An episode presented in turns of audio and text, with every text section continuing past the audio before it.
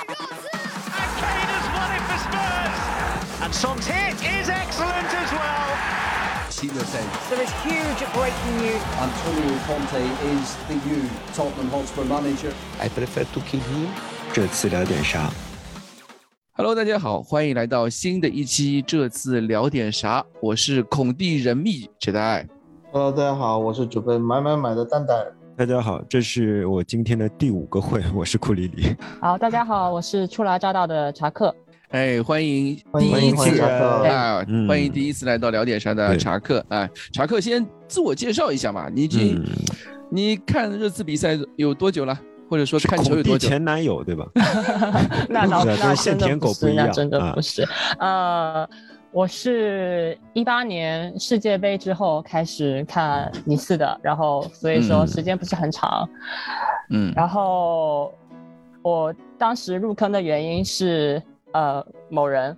呃某人是谁？水森吗水？森，埃里克森。对对对埃里克森是吧？这么聪啊明啊！哎 因为他就不能把那个人名字说出来我就肯定是个 black sheep 嘛，对吧？我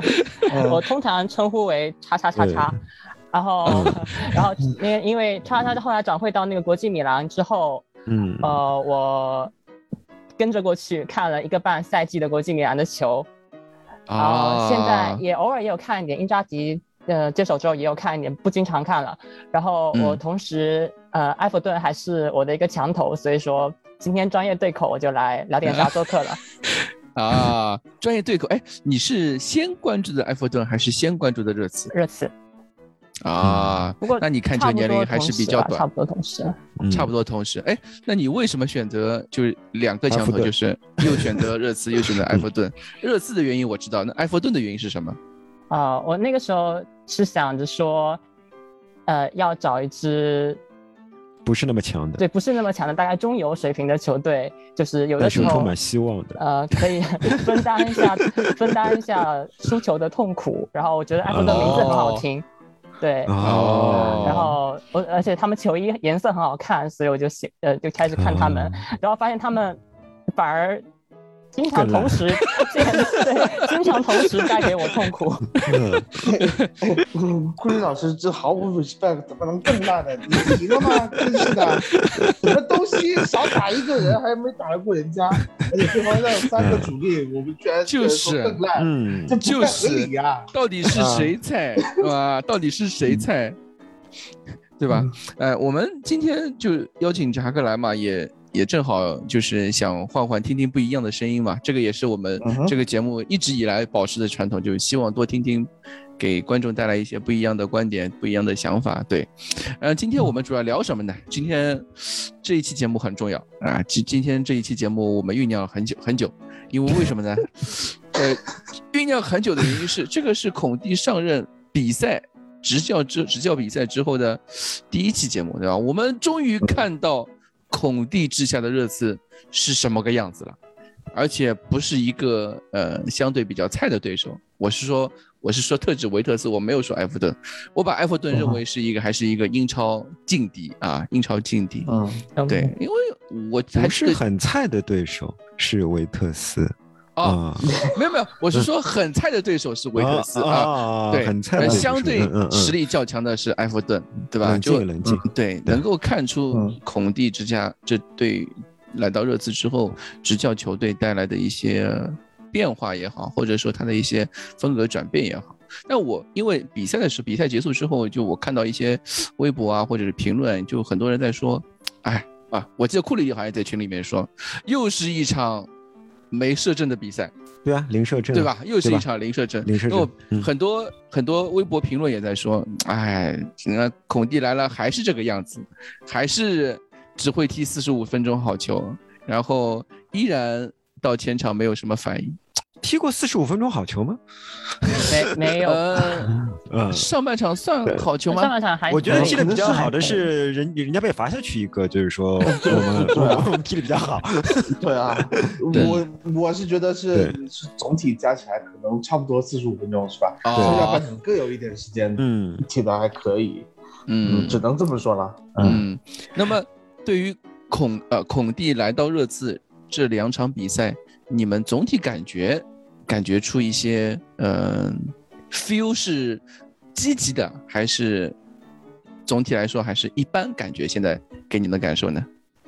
我觉得是积极的。哦，我记得至少是我来，我先嗯我插一句啊，蛋总那天打维特斯之后，兴奋的在群里面说了一句：“我靠，上半场让我看的什么？”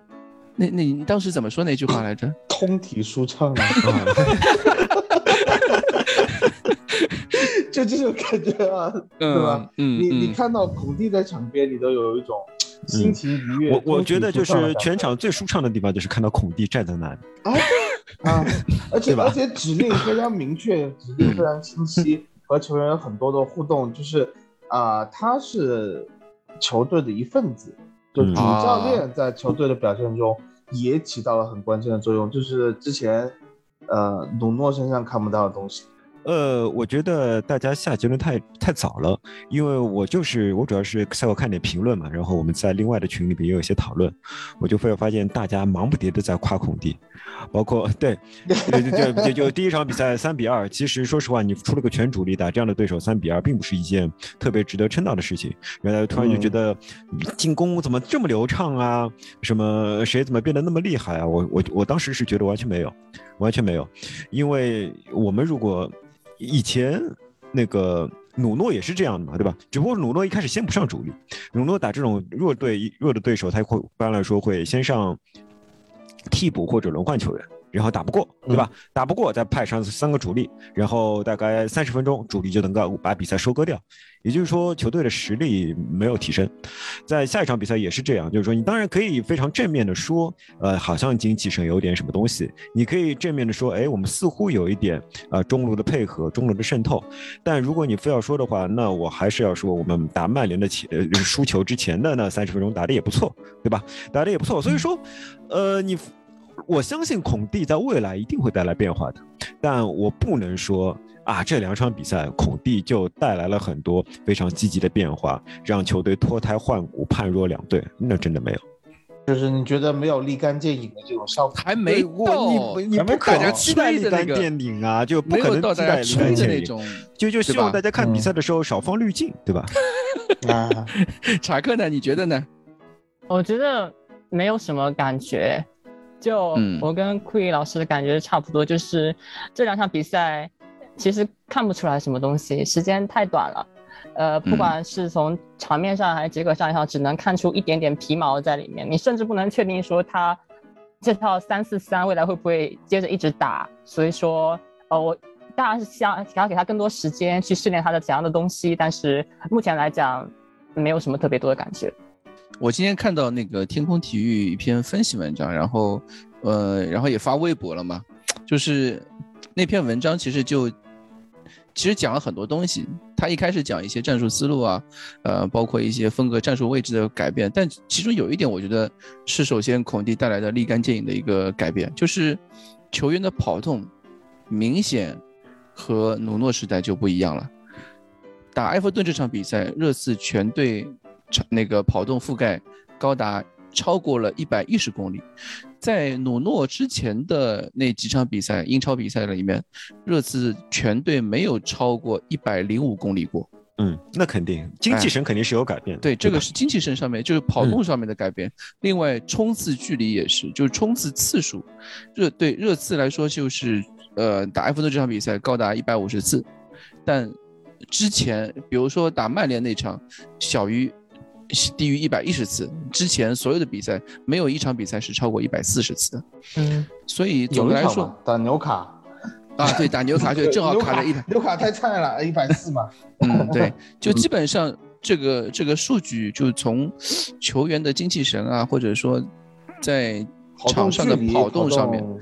我们先不说技战术打法怎么样，至少嗯这嗯个球员的态度已经开始有一些转变了。但也有可能，我们之前一直在说热刺这支球队很那什么，就需要打鸡血啊，就恨不得一场比赛换一个教练，或一个月换一个教练，对吧？对，所以这个我们也不太好说，对吧，？因为非常明显，球员是没有为努诺效力的热情的。那嗯换了一个孔蒂，在热情方面肯定会有一些提升，至少暂时会有提升，对对吧？但是我们真正考虑的还不仅仅是热情方面的问题。嗯，那么我们现在就是说，除了热情方面，或者说我们最近尤其是跟队记者，好几个跟队记者就说了很多这个方面的东西。嗯我觉得我们之后也可以等这周、下周吧，下周之后我们可以再聊一期，就过专门对于孔蒂的教练组、孔蒂的一些训练哲学，或者说教练组的团队的那个训练哲学，这个我们之后再聊。方法，对我们嗯今天主要还是讲孔蒂的一些战术思路这这方面东西。这两场嗯比赛有一点，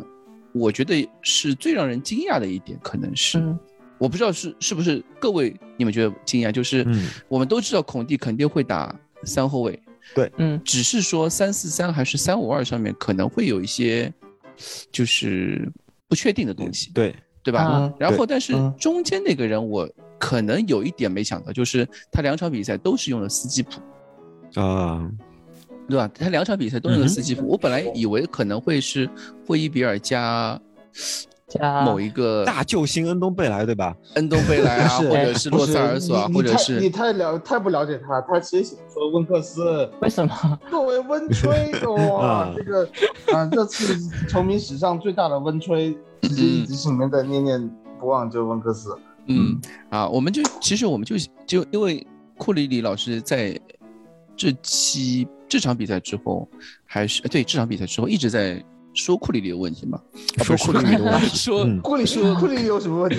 说斯基普的问题，不好意思啊，想一直在说斯基普的问题，而且这场比赛赛后我觉得也有点争议，就是很多球迷就喜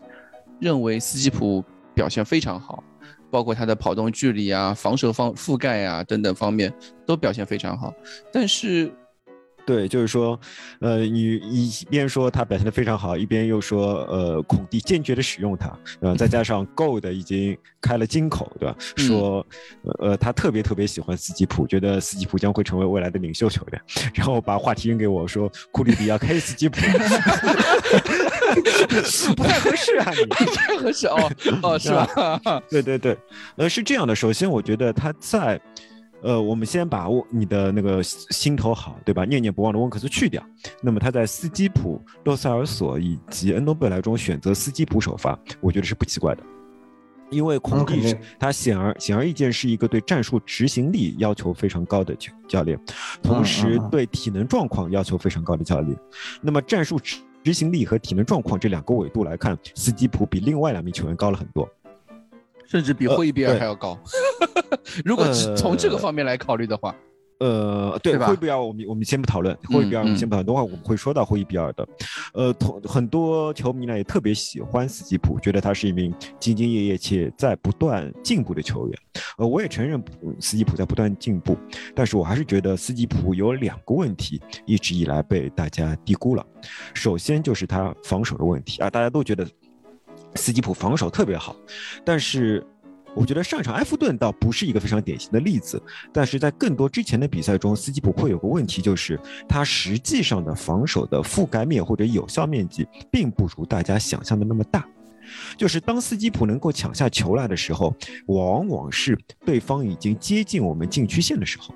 包括这场埃弗顿的时候，你也会看到他会在禁区线上把球抢起抢下来，但我会啊觉得他抢下这个球太晚了。就是说，斯基普作为一个速度不这么快、腿还有点短的球员，我会 我会一直认为他在中场，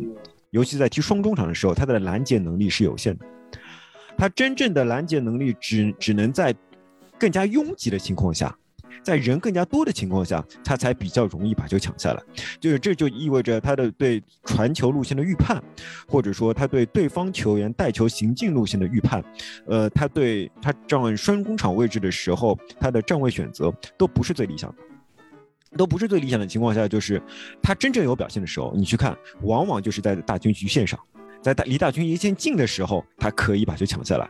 而其实他的工作应该是让球远离大军局线。嗯至少在作英超这边后腰来说，对对，所以说我觉得他的他的这种防守的天生的一些劣势，其实是会会对我们的后卫线造成一些损害的。但是这我觉得我不是在挑剔他，因为呃我们没有更好的选择。我没有更更好的选择，我只是说，如果他要成为一名真正大家期待中的领袖球员的话，他要想办法在这一点上做出提升。然后斯基普还有一点非常非常需要提升的，是他的向前传球能力。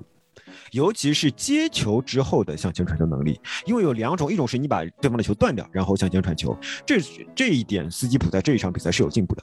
但是他作为一个后场的接应点，他接到球。完成一个简单的转身，把球往自己的前方或者侧前方传，这一点他做的是比较弱的。正因为这一点他做的比较弱，所以直接导致了一个什么情况呢？你会看到在埃弗顿那场比赛中，呃，埃默森踢得很好，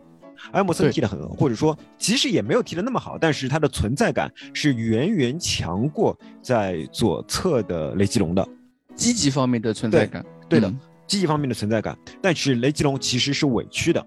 呃，如果你看过那个节操像之前发出了一张传球图的时候，你会发现埃默森与三名球员的传球都是频次非常高的，分别是罗梅罗、呃霍伊比尔和卢卡斯莫拉。如果你看比赛的时候，你会发现这两名球员给了埃默森非常多的支持，只要埃默森拿球，因为埃默森是如果他不是在起速中拿球，他就不知道怎么办的球员，他必须就是已经传给他了，他跑起来了，这样他可以踩两个单车，或者说他前面有块空间让他跑了，他可以做出一个。还算合格的传中，他这样的球员。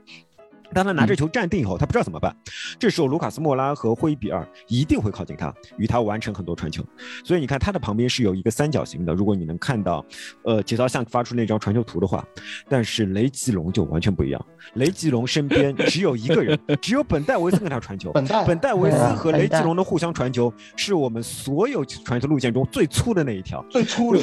最粗的，就是雷吉隆到令人发指。当雷吉隆想在自己的侧面寻找一个人与自己做二过一，帮助自己下底的时候，向前传球的时候，对，没有人，没有人，没有人可以愿意出现在雷吉隆的侧面。雷吉隆的侧面应该是谁呢？应该是孙兴民和斯基普。那么孙兴民他一直是个传小球很差的球员。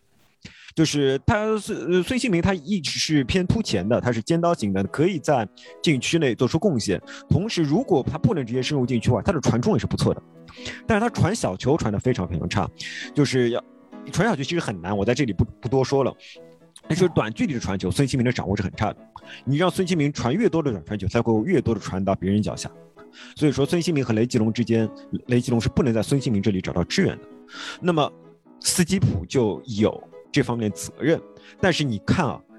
即使是最细最细的一条线，斯基普和雷吉隆之间是也是完全没有的。斯基普和雷吉隆之间竟然不存在一根最细最细的线，这就说明两个人几乎是互相传球是零。也就是说，雷斯基普有责任去支持雷吉隆的进攻，但是他没有做到，他没有做到。我就感觉好像是球队左路上面其实一直存在的问题，就是，呃，而且我还听别人抱怨过，我灰比尔传给雷吉隆的球，大多数都传歪了。雷吉隆开始还竖大拇指，后来就也开始开始抱怨，开始苦笑。但有一点，首先从强侧转到弱侧是一个常规战术，但是传强侧转到弱侧最理想的状态，并不是由霍伊比尔这样的球员去做一个长传，而是让霍伊比尔迅速找到接应的斯基普，新斯基普在不停呃不停球的情况下一脚出球出给雷吉隆，这是最理想的，因为这样球速其实比你直接长传快啊。稳定性比职业长传高，但是斯基普始终没有出现在那个位置上，所以我觉得斯基普在进攻上面，不，他的与球队的正常的联动做的是非常弱的，这直接导致雷吉隆踢得非常折磨。大家可能会觉得雷吉隆表现不好，但其实雷吉隆是非常努力的。你无数次看到他冲到对方的禁区边缘边缘，没有接到球，然后他还要马上冲刺回来。马上冲刺回来防守，他就他是低着头，就是说喘着气跑的，就说明他的体能在这种反复的拉锯中因为绝望了。我看到他的采访，他说他要比平时跑的多两倍，他确实是这样的。所以我觉得在这一点上，雷吉隆是有委屈的，而委雷吉隆的委屈，斯基普是要承担一定责任的。蛋蛋，你怎么看这个问题？嗯，我是觉得可能费老师批评有一点点过啊，有点过。我个人我个人的感觉是，就是说。斯基普尽力了啊，我们也只能这么说，就是斯基普尽力了，在他的能力没有，但那个库里里也没有说斯基普没有尽力啊，只是说在能力上面还是稍微有一些，就是能力上有很大的进步空间。嗯，对对对，这个东西我觉得是我们之间达成共识了的，就是斯基普和霍伊比尔不是孔蒂战术里面双中场就双后腰配置的最好人选。那绝对不是，这两个人有一定程度上的这个功能重叠，在功能重叠的情况下，这两个人同时没有呃一个稳定的中场持球突进，或者是呃持球之后摆脱一名到两名球员以后再送出一记非常精准的直塞的这个能力，这两个人都没有。在这样的一个情况下，我们的中场控制力是很弱的。说实话，所有的进攻必须要通过边路的小配合来发起。那在这样的一个情况下，就回到库里老师刚才讲的问题啊，就是为什么斯基普的存在啊，在很多人眼里看来，嗯，他踢的还不错，有些人踢的很好，呃，但是呢，其实实际上他起到的效果。并没有达到一个后腰，就是说他的基本任务，他可能只完成了一个百分之七十到八十啊。这个东西我觉得就是，呃，客观存在的能力缺陷所导致的，或者说这个是对于孔蒂的这个战术理念，理想中的战术理念还是有差距的，就是他的肯定是有差距的，对吧？能力上面，你想，这是一个去年还在打英冠的球员。啊，马上要符合一个意甲冠军教练的战术体系，这个东西可能要求实在是也有些太高了。但是刚才坤老师讲的就是这个强侧转弱侧的问题，斯基普和雷吉隆之间连传球最最少的那条线都没有的问题。我个人的感觉是，呃，这个东西可能从战术的角度上来说，呃，热刺这支球队本身缺乏一定的平衡性。就是说，我们从来没有办法做到两翼齐飞。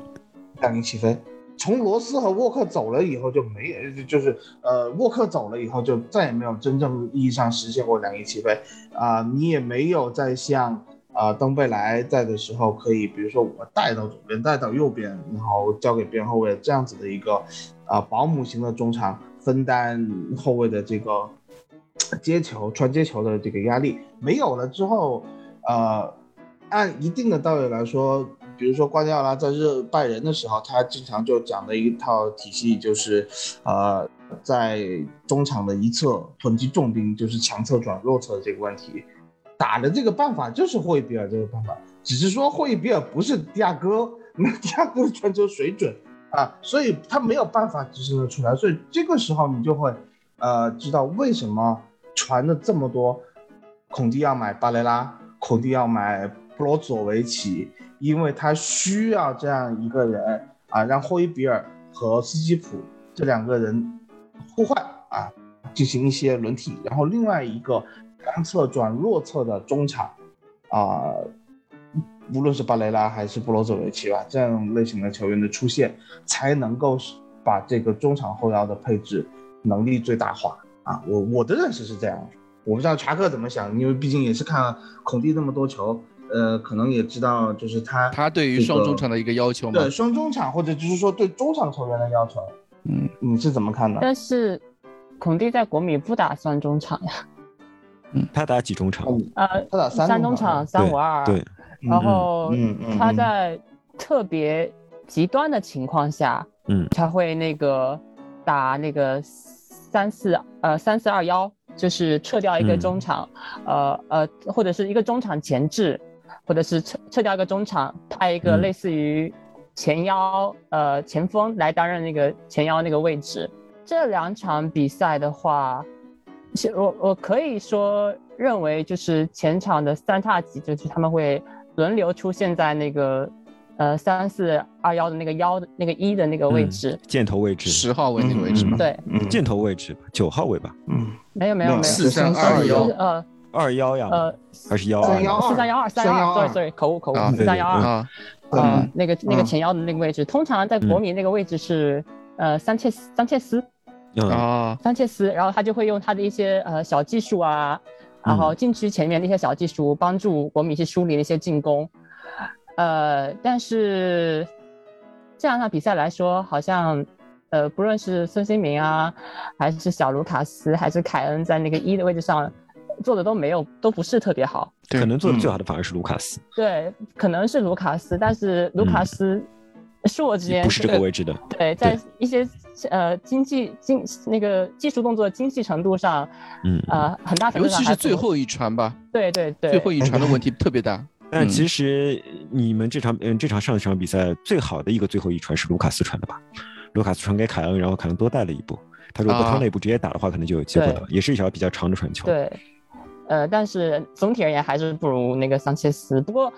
这个呃是他们是在很极端的情况下才是用才会用这种战术，就是他要打那个，比如说落后了，他要打对方的那个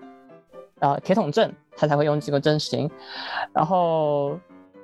如果你要谈到双中场的话，我觉得斯基普其实做的已经可以了。呃，孔蒂孔蒂对于中场的要求是六边形，啊，六边什么现在都会。对对 对，六都是边嗯。形，就是他希望他的中场球员能够什么都要做一，什么都要会一点点，就是防守也好，进攻也好，都要会一点点。但是，呃，刚刚慧老师说的没错，就是斯基普最大的一个优点就是他能够完全符合孔蒂对他的战术要求和执行，以及他很能跑。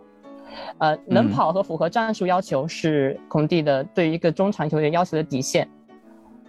啊，像布罗佐维奇还有巴雷拉在那个国米嗯，我们一马上就想到了，对，对，嗯呃，基本上都是呃十二勤奋的球员十二千米每场跑十二千米以上的。哦啊、对，这是至少的。然后有的时候布罗佐维奇可能会一场跑十三呃十三千米这样子，但是既然你打了呃三四三的话，你中场相当于少一个人，然后在、尤其是上半呃上场比赛，像埃弗顿，嗯他们呃踢的侵略性很强的情况下，嗯你中场的人是不够的，很可能是无法有足够的空间，还有呃去调配你的进攻对，能够能力进调配你的进嗯攻的。所以说，我其实很好奇，我也不知道他到底是因为什么原因来尼斯打三四三，是他真的就是想要在尼斯就是踢这个三四三，还是说？因为他目前对中场这些球员还不够了解，所以说三三只是一个过渡的阵型，他先用霍伊别人和那个斯基普试一下，未来可能会把其他的一些球员插进去。我觉得斯基普可以了，可以了，以他已经是目前而言中场中最符合孔蒂要求的球员了。你想想看，其他的一些人不敢想象他在三四三里面会踢成什么样子，所以说，嗯，还还不能确定。我完全同意查克的看法，对啊，就是对，就是说，虽然我一直，嗯，你说，我我说我就插一句啊，嗯就是说他不是呃不了解这群球员，我觉得是他已经很了了解这群球员，你说的对，他知道嗯其、他觉得其他三个人打不了，就只有这两个人能够完成至少。呃，双中场的这个呃责任的分担，如果是打三中场，他可能觉得其他那三个人无论摆什么位置，呃，可能都会让那三个人感到更加的迷糊。我们其实也可以看到，呃，洛塞尔索上来了以后，其实踢的是很挣扎的。嗯，恩东贝莱上来以后，只能是在边路呃晃一晃，啊没有任何实际的作用。啊救星恩东贝对莱，对吧？所以，所以，呃，所以我觉得只能说现在只有惠比尔和斯基普在过渡阶段一个求稳，能够至少拿分的一个状况下，这可能是目前的最优解。但是我要多给时间吧，啊，对对，既然说到这一点，我就再黑一下大救星恩东贝莱。很多球迷都会觉得 恩东贝莱的他的问题是防守太差了，但其实不是这样。恩东贝莱的问题是进攻不够好。就对，如果恩东贝莱是一个进攻足够好的球员的话，我们让霍伊比尔专门为他擦屁股，又有什么不可以的，对吧？但问题就是在对，问题就在于恩东贝莱的进攻效率是很低的，他会把全队的节奏都拖入他个人盘盘带的那个泥沼当中啊！而且当有时候他顺利的过掉三四个人以后，他就完全失去了冷静，他会用最显而易见的传球把球传给每个后卫都能看得出的传球路线，然后就会轻轻而易举的把球送掉。你费尽心机、费尽所有的力气过掉四个人，然后你一脚把球传给了对方最后一个后卫，这就是我们经常看到的东西。所以我觉得这才是他最大的问题。他的防守其实现在机性还不错的，但是他如果不改变自己的进攻方式的话，我觉得他仍然是一名很难用的球员。我觉得恩东贝莱应该问题就是、他的最大的问题就是有点像那个段誉的六脉神剑，就时灵发不时不灵，出来是吧？嗯，对吧？他的问题嗯就是嗯时灵时不灵，的，而且所以说不灵的呃可能性更高一些，对。对吧？所以说你不可能在一个非常在一个非常严肃的阵容里面使用它，你只可能是你的球队已经没有希望了，就是要么已经一球落后了，要么你特别需要赢，呃呃，但是呢又创造不出机会，你让恩诺贝莱上去试一试，你让对对对嗯，对那不是很绝望的一个情况吗？像 上场比赛，他兜了半天球，最后球被戈登给捅掉了。那个时候，啊，这这边路打了半天球啊，真的是很很上火的一个很上火的一个场景。对，因为意大利人嘛，骨子里还是崇崇尚那种战术执行力啊，或者说钢铁防线，就是那种对于比赛的投入度，对于战术的执行力，对于球队团结这一块面，其实还是挺重的。这个是了呃。印刻在他们骨子里面的，而像恩东贝莱这样的球员呢，多浪漫，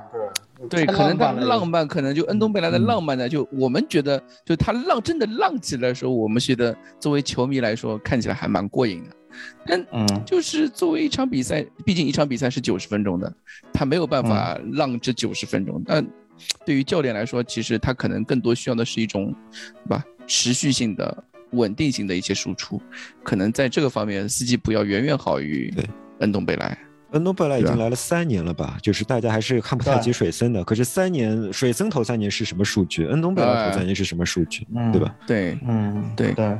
哎呦，之前刚刚那个我们也说到这个两个两个意味嘛，一个埃默森，一个雷吉隆。刚刚库里老师说到，就这场比赛对于埃默森的球队支持其实很高。因为，我这点很足，嗯，对，这点我正好也想也想想说一下，就是因为我觉得埃弗顿这边其实他们的比赛有点有点左倾。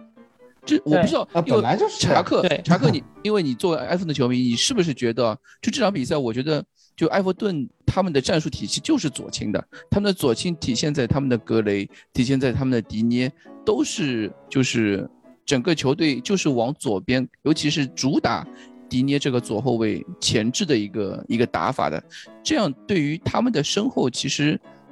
球队是有一些主攻方向的，对于卢卡斯也好，埃莫森也好，霍伊比尔也好，他们都是时刻的注意着打迪尼的身后的。对，我觉得在这一点上面，球队来说，其实资源啊，我就说热刺这边的资源还是就在对抗迪涅这方面，其实投入比比较多的比较多的兵力。对，而相对于另外一侧的雷吉隆来说，确实他面对的是一个偏防守的科尔曼。对。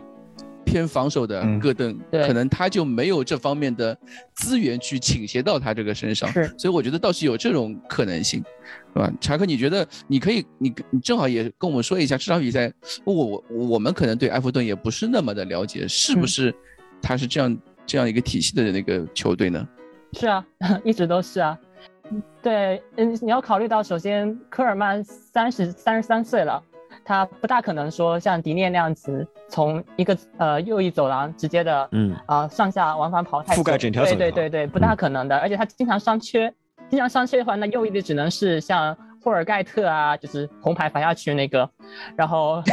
戈弗雷呃来代打这个位置。那这个地方，那他戈弗雷和霍尔盖特本身是中卫出身，他就不可能说太压上太往前，他站上去也没有什么用。所以说战术体系里肯定是专门左倾的，是要有左倾设计的。对，所以我觉得这个可能也是这场比赛我们在右路，呃，埃莫森的周围有特别多兵力的一个原因。这个也可能是因为战术应应对上，倒不一定是球队特特别注意，呃，就是埃莫森的这个身边的配合，而是球队就孔蒂就是这样战术去做安排的，也是有可能性的，对吧？对，这个战术安排是合理的，因为呃。就包括孔蒂在踢球的时候，他所经历的那些教练很喜欢的一点就是，呃，用对冲的方式来消解对方组织进攻的最强点。比如两千年欧洲杯，呃，意大利打荷兰那场球，啊，赞布罗塔狂怼奥维马斯就右路，结果把赞布罗塔给搞红牌搞下去了。就就这种他们都会去，啊，赌一把的这种打法，他们都会。去说针对对方的强点，我用进攻的方式，而不是我用防守的方式去消解你的一些进攻。呃，另外一点还有，我觉得可以说的一点就是说，热刺一直以来都有的这种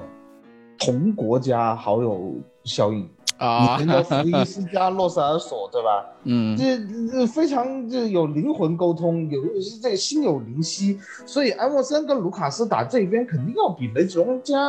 孙兴民加斯基普要少很多，不知道好多少，对吧？这这这个这个只能说就是说你要把这个球队里面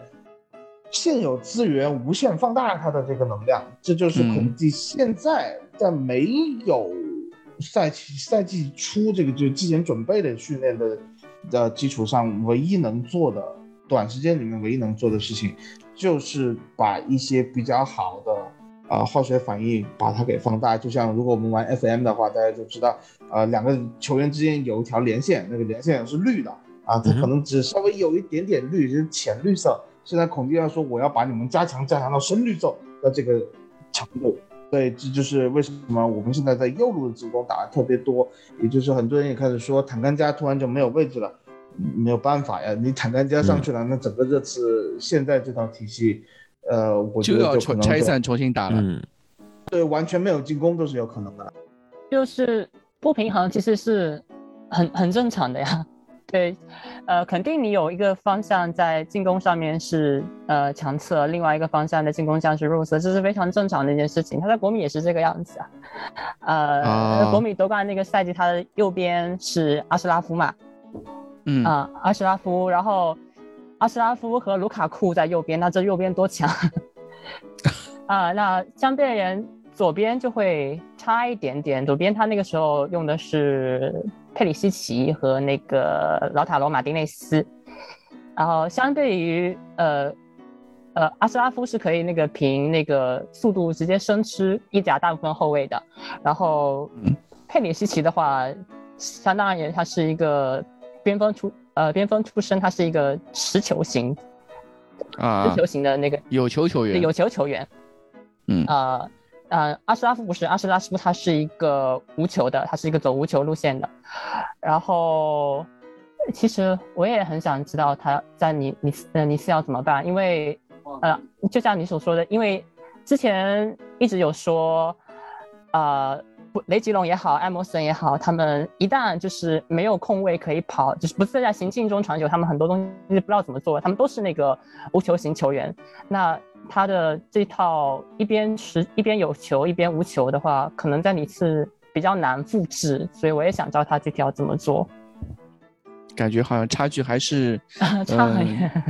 想象中的差距很远啊，对是吧？对对对，而且你真的是热刺的球员，打开 FN 一对比，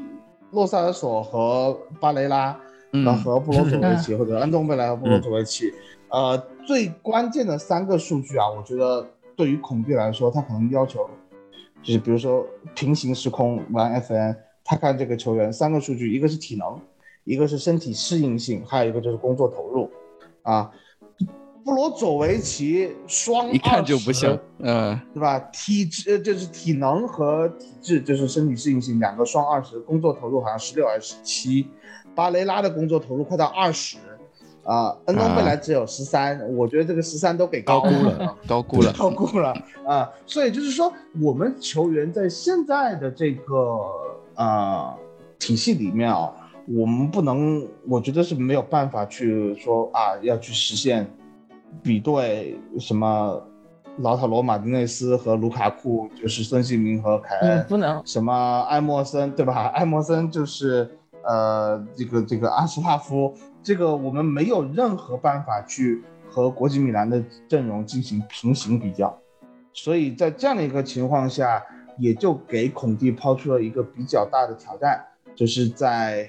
内部挖潜，在内部挖潜，如果挖不出来的情况下，那就只能靠帕拉蒂奇和列维在东窗的时候开始买买买，就像嗯今天双十一要开始了，同学们 啊，对吧？呃，今天东窗是最快的机会了，能不能啊，这来点剁手的感觉啊？今天库里录节目之前还跟我们说了一句啊，今天节目早点录完啊，我还要等着双十一的。啊，还要 买对东西的，对呃，对，然后嗯其实我我还想补充一点，我觉得就这两场比赛来说，对于热刺，对于孔蒂这套战术，我觉得有一点。有一个地方我是觉得还蛮欣喜的，尤其是跟之前努诺相比，就努诺时代或者说其实穆里尼奥时代也有一点这个问题，就是球队在需要进攻的时候，其实这个球队就是整个宽度比赛的场地的宽度的利用率是非常的低效的。对，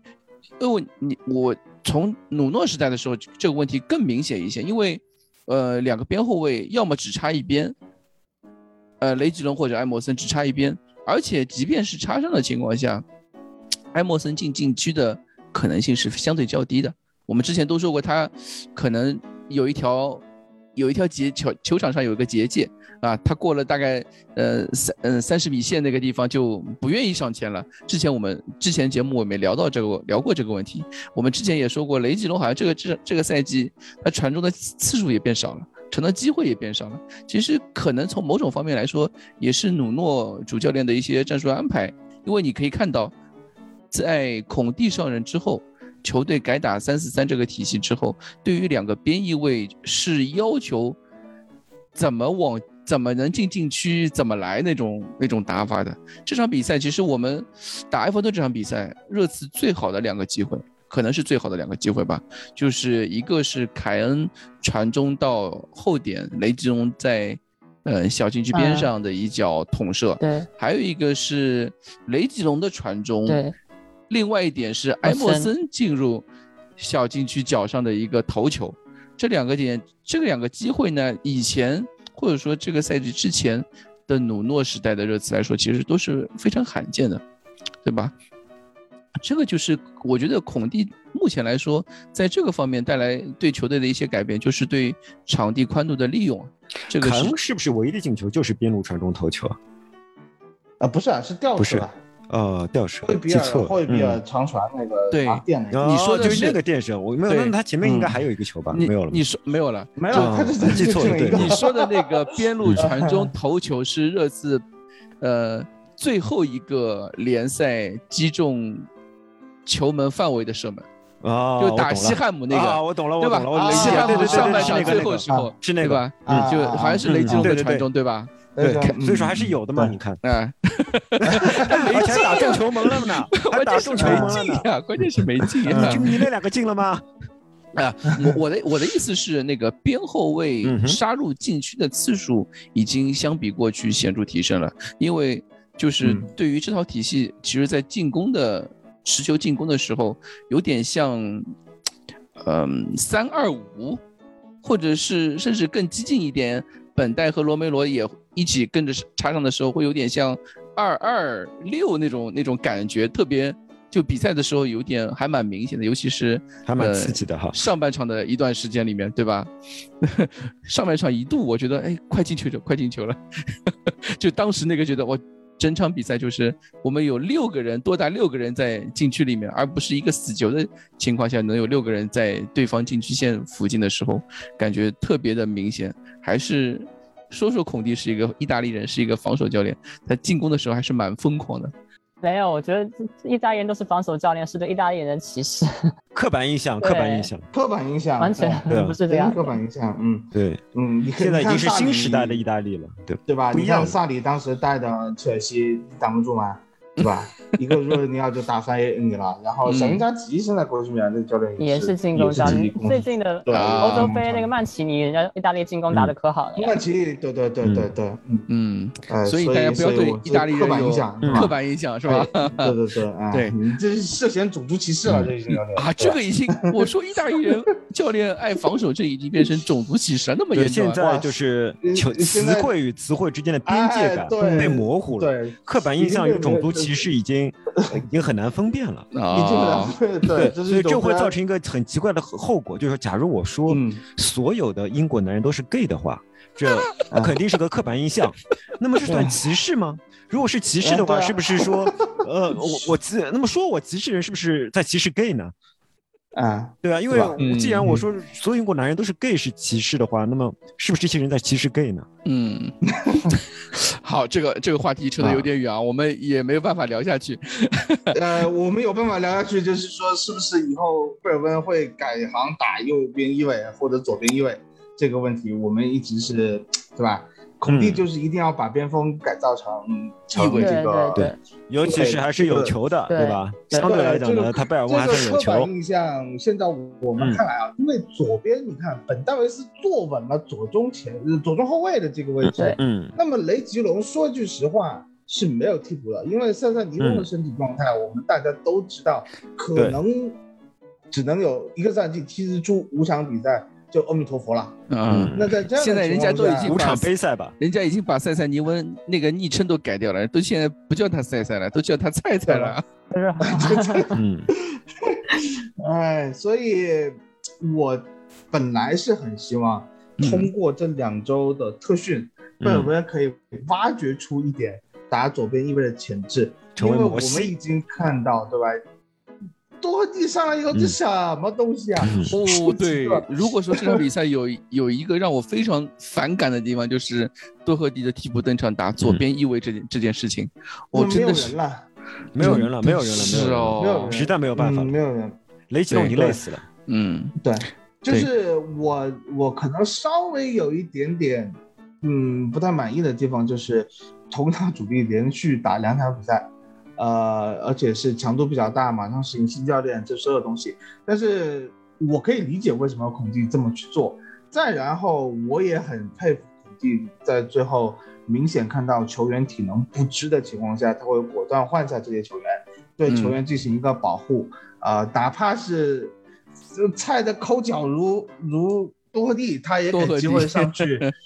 呃，这个实在是踢了二十分钟啊，呃，就是说你可以看到，呃，孔蒂这两场比赛，我觉得可以看得出一些我们球队明显存在的短板，所以我上来就说我是要来买买买的啊。但是具体买谁的这个问题，我们本来是说留到呃临近冬窗或者是说呃国际比赛日这里下一个星期的这期节目我们再来聊啊、但是同时我看到一个比较欣慰的一点就是，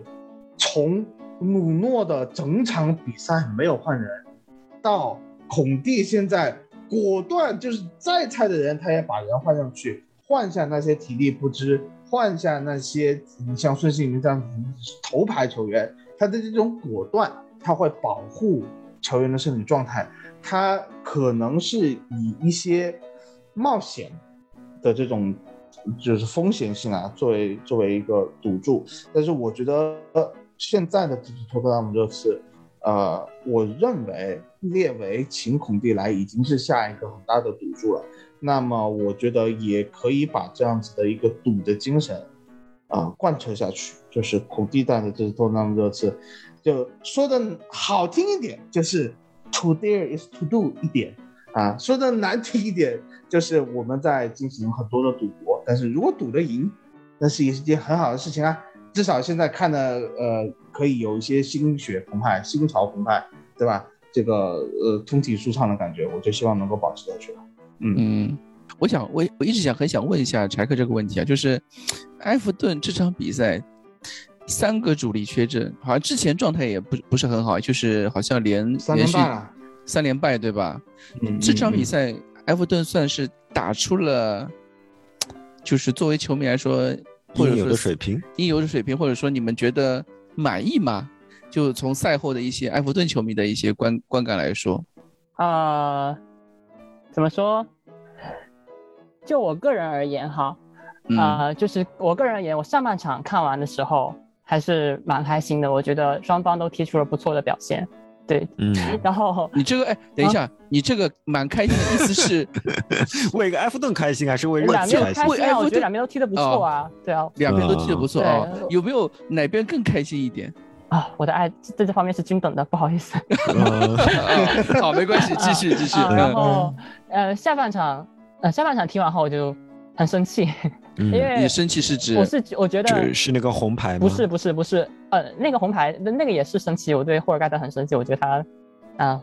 不行。然后嗯就是、我觉得那个时候，就尤其是快结束那个时候，两边的那个防守都已经，呃，松散很，松散了，有有有很多漏洞了，但是你还是没有对进球，对，然后菜的扣脚，对，就就让我一种那种呃一把那个很钝的刀去敲那种破盾的那种感觉，就呃就互两菜那菜鸡互啄的一种感觉。呃，至于埃弗顿球迷，埃弗顿球迷总体而言也是蛮他们呃他们会觉得那个。有一点点争议的那个点球，他们应该是能够可以拿下来的，会改变这个球队的战局。啊呃，嗯总体而言是满意。他们会觉得说，如果三大主力能够回归，他们这场比赛是能够赢下来的。这场已经是对近期而言踢得不错的比赛了。不好意思，另外一方面还对还是反映出热刺这场比赛确实表现的不够不够好的一点。不够不够犀利，不够犀利。对对总体来说，我是觉得热刺的双中场是被埃弗顿的双中场压制的，在中场肉搏上我们是输掉的。对，对，尤其是好像那个德尔夫几岁了？三对三十了吧？三十二、三三，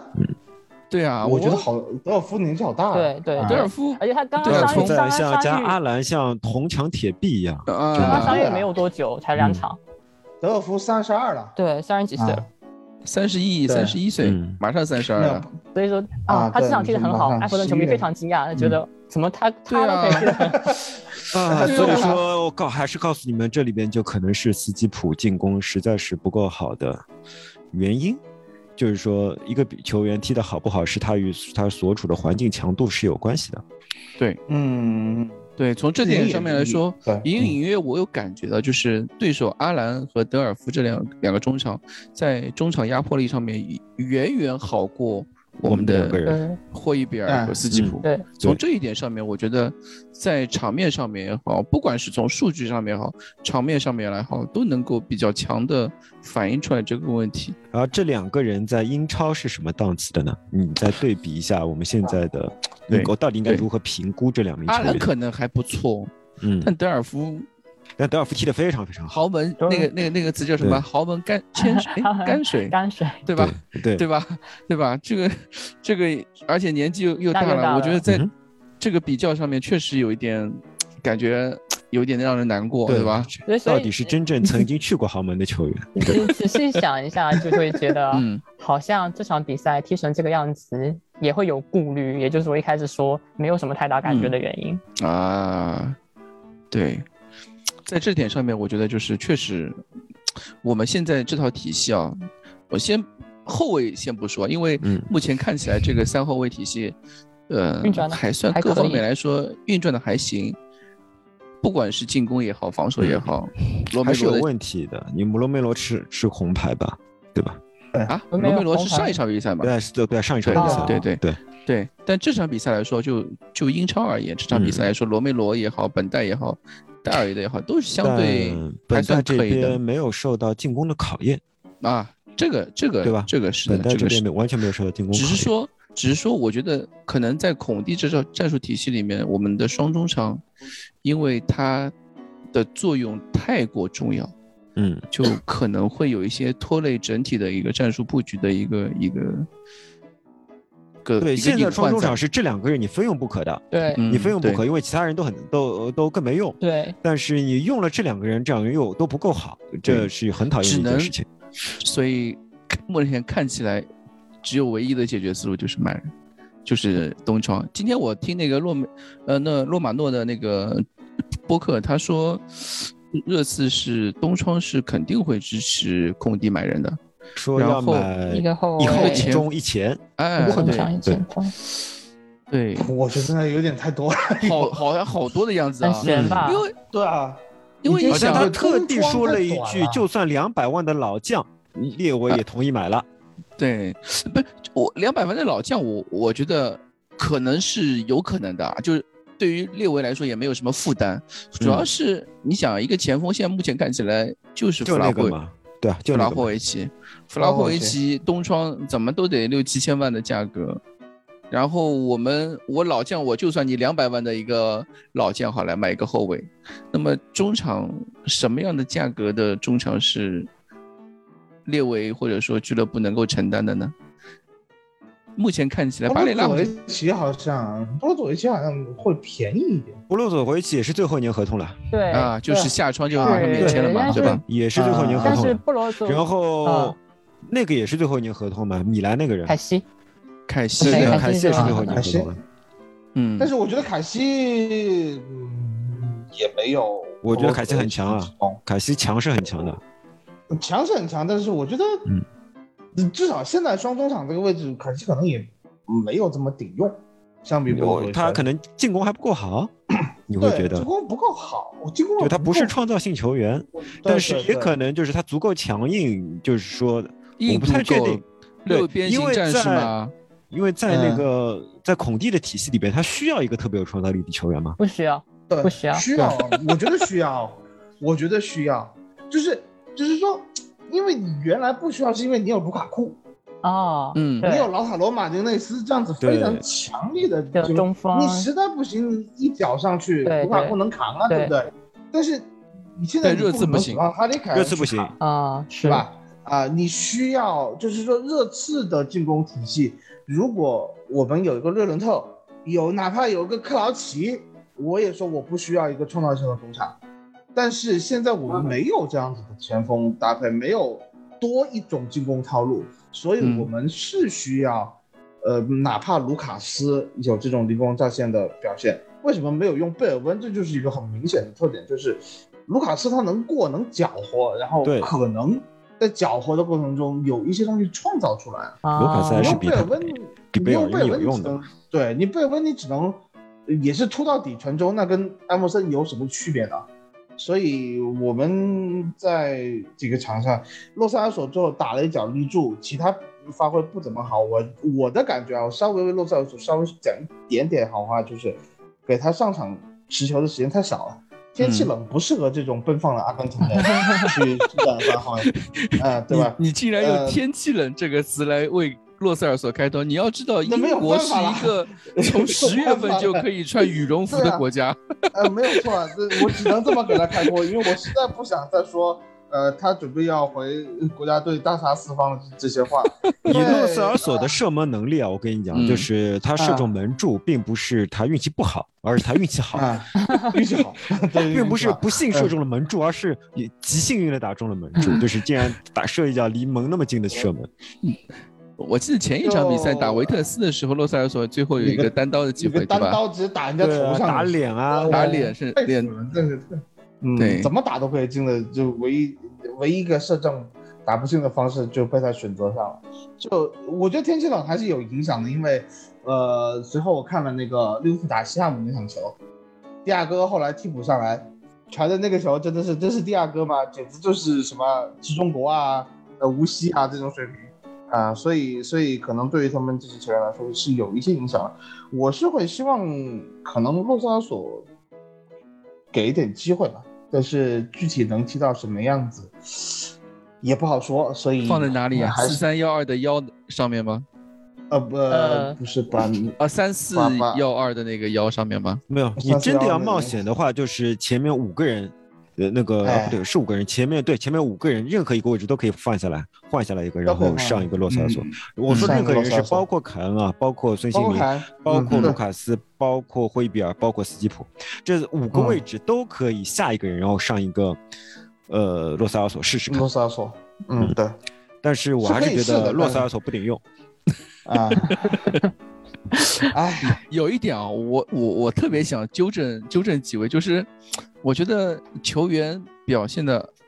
本身的能力，其实跟他的状态，或者说跟教练的战术体系是息息相关的。那嗯你比如说，我觉得有可能他们就是在努诺上面踢，呃，努诺帐下踢不出来，或者说在之前穆里尼奥的时候踢不出来。是的，对吧？温克斯就是在那个，对吧？然后我没有说们再说阿里也也都是的，你永远在为他们找借口。没有没有没有，踢不我真的出来我我没有说，我只是说，我只是说，我只是说这个赛季的洛塞尔索，或者说之前有一段时间的洛塞尔索，我觉得新冠之前的洛塞尔索是在哪里都可以踢出来的，新冠以后的洛塞尔索真的，他的对抗能力、他的有氧能力是大大下降了，他的球感、球性对比赛的感觉还在，但是他脚下有根的那种感觉，敢于去对抗，敢于去拿球，看到前面有个人，我就是往前趟一步挤你的这种镜头，你就再也看不见了。为什么？嗯就是他的他的力量，他的有氧能力已经完全失去了，他就是没有没有了，回不来了。啊，好，没法接了，这个话我就没法接了。很很令人新冠害死人的，就是这样了。嗯，对啊你再看那个嘛做核酸检测，对？吧？嗯，对吧？多赫蒂也是同样的感觉吧？就是是啊就，但是呃呃，说到底，恩东贝莱也是这样的感觉啊，就是恩东本来有倒是一直这过新冠样。很多人，嗯对，对，恩东贝莱就是说更加这样了，你只能这么说。，但是恩东贝莱其实他对抗能力不差的，对吧？嗯。就是人家也嗯。挤不掉他。他，愿意扛，嗯，他都是自己传丢的。好呀，基本上我觉得我们基本上就能看出来，就是目前来说，作为东窗来说，如果这个赛季孔蒂或者说热刺，嗯、在这个赛季还有一些追求，我们说所说的追求可能是前四。上面。对吧？嗯。战绩上面前四，我们还是想冲击一下欧冠的。肯定是这么想的嘛，对吧？对，目前看起来肯定是这样，就是对。欧会杯，然后尤其是看到曼联其实状态不好，对吧？啊，那肯定心思又动了，对吧？对你前面像西汉姆这种队，你说不定就是会掉下来的嘛。你讲不清楚他们有多少长期的就像去年的莱斯特一样嘛。对啊，啊，对，对啊，所以你心里面肯定是觉得自己是有机会的嘛。有机会的。然后这个东窗就基本上，我们目前看起来开始已经开始传的蛮活跃了，就是这个谣言开始越来越活跃了传，遍大半个一家。传遍大半个意甲。唉，那一家有些什么好货吗？现在就可能我之前好像听到还说是什么想挖都灵的三个人，那我像我们这种就对一家不太熟悉的就人的话就，啊又传了哦，那就这样，就没没有一点点 feel，嗯，就你们有比比如说查克，你对这些就传闻中的谣言声的球员，你有什么了解吗？我觉得大部分，呃，有部分比较扯，对，比如像，呃，小罗马、罗马尼奥利、米兰那个，他也在同一个名单上面出现，我就觉得啊，他怎么配跟跟这群人出现在同一个名单上面？然后比如说你要签，呃，我个人比较有感触的是，你们听到尼斯要说要签那个德布莱，还有布罗佐维奇，呃。呃，这两个人都是有机会可以签的，但是相对而言，呃，我觉得德弗拉以他的那个对抗能力的话，可能适应不大了英超。他在他在意甲是一个嗯拖后的，以那个位置和那个呃出球见长的一个球员。然后戴尔，那也不错啊。意甲版戴尔呃，但是他的经纪人是拉奥拉，嗯，啊，呃，对，然后我嗯不知道不知道列维会不会想跟拉亚拉亚拉做嗯交易，呃，另外一方面，布罗佐维奇的话，呃，布罗佐维奇他跟国米那边的续约条件，那他跟国米续约不了，主要是因为呃钱的方面还有合同市场方面谈不了，他的要求是要大概嗯。要、呃七百万的那个税后年薪，呃，就是我本来还想说七百万不多的，听到税后两个字我就颤抖了。意甲都是意甲都是那个税后的，然后相当于转到英超来的话，就是大概会有会有到尼斯顶薪差不多这样子的水平了。嗯，然后他是他好像是要五年的那种合同，他本身他经纪人算很年轻二十轻，八岁了已经，呃也不年轻了，对，所以说马上二十九了，十一月十六号出生。对，所以说像像某人某人他在那个国米拿的是那个呃埃里克森啊，税嗯后七百五十万的年薪，他当年的时候混的不好的时候想回英超，他的工资是个很严重的问题。那对，你要你是要不要签布罗佐维奇，这个可能也是一个要考虑的点。对，因为他不是他不是短约，他是五年的合同。对，我之前还看到说，像尤文的那个美国人叫什么麦肯尼，对吧？啊，不要麦肯尼不要麦肯尼，不要麦肯尼。那你也，嗯，对，现现在真的是意甲球员留言太多了，我我真的因为意大利人本身就是，我最近在看一个一部奈飞的一部网剧，叫那个经纪人，他本身就是专门讲意大利的足球经纪人，包括他们的球员转会，他这个意大利人传留言的能力真的是对，远超英超、碾压英超的那种感感觉，就是这样。对啊，像现在说什么穆里尼奥要温克斯要恩东贝莱，我都觉得 我的穆里不是奥大救星，不是，对吧？不是穆里尼奥昏头了，就是 对吧？就是温克斯、恩东贝莱昏头了，对吧？不可能，这个这个这种这种就想，我们都知道不可能，对吧？当时就没混好，就就没处好的关系，怎么可能把怎么会这些人在他就买买过来，对吧？然后还以他对对啊，就根本不满足人家的那个战术要求嘛。对，对，现在就目前来说，我们可以慢慢期待，因为呃，洛马洛或者说一些比较呃信源比较高的记者已经开始都确认或者说佐证了呃热刺东窗要买人，那么我们就接下来就看。一方面是看帕拉蒂奇的发挥，另外一方面就看，因为现在十一月份了，马上国家队比赛日之结束之后，就是到了十一月底的，呃，只剩下一个半月的时间。那这段时间来说，其实比赛，不管是呃对手可能没有那么强，但是这个比赛密度还是蛮高的。我们就看孔蒂的这支热刺能不能在这段时间打出一些，嗯、我们更能够看出一些端倪，对吧？这个端倪可能是它的方向到底是三四三还是三五二，对吧？是从这方面我来说，战术上面我们可以看得看得更精精细一些。对我们这会之后我们可以再再聊，对吧？嗯，好，那么我们今天这期节目也就到此结束了啊，正好几位准备一下，我们就准备双十一买买买了，好吧？你觉得我买得到吗？真是的，没关系，没关系啊，你让库里帮你们代买。加油助威是吧？啊，你 你你让我们帮你代买也可以的，我不收你手续费，好吧？啊嗯你，包邮吗？我不寄给他，我就放在这里，等他什么时候回复我什么时候给他啊啊，好吧？好，那么我们今天这期节目就到此结束，谢谢查克，谢谢狐狸和蛋总，好吧？嗯好，我们下期节目再见，谢谢拜拜拜拜。双十一快乐，各位嗯，。拜拜，嗯，嗯拜拜拜拜拜。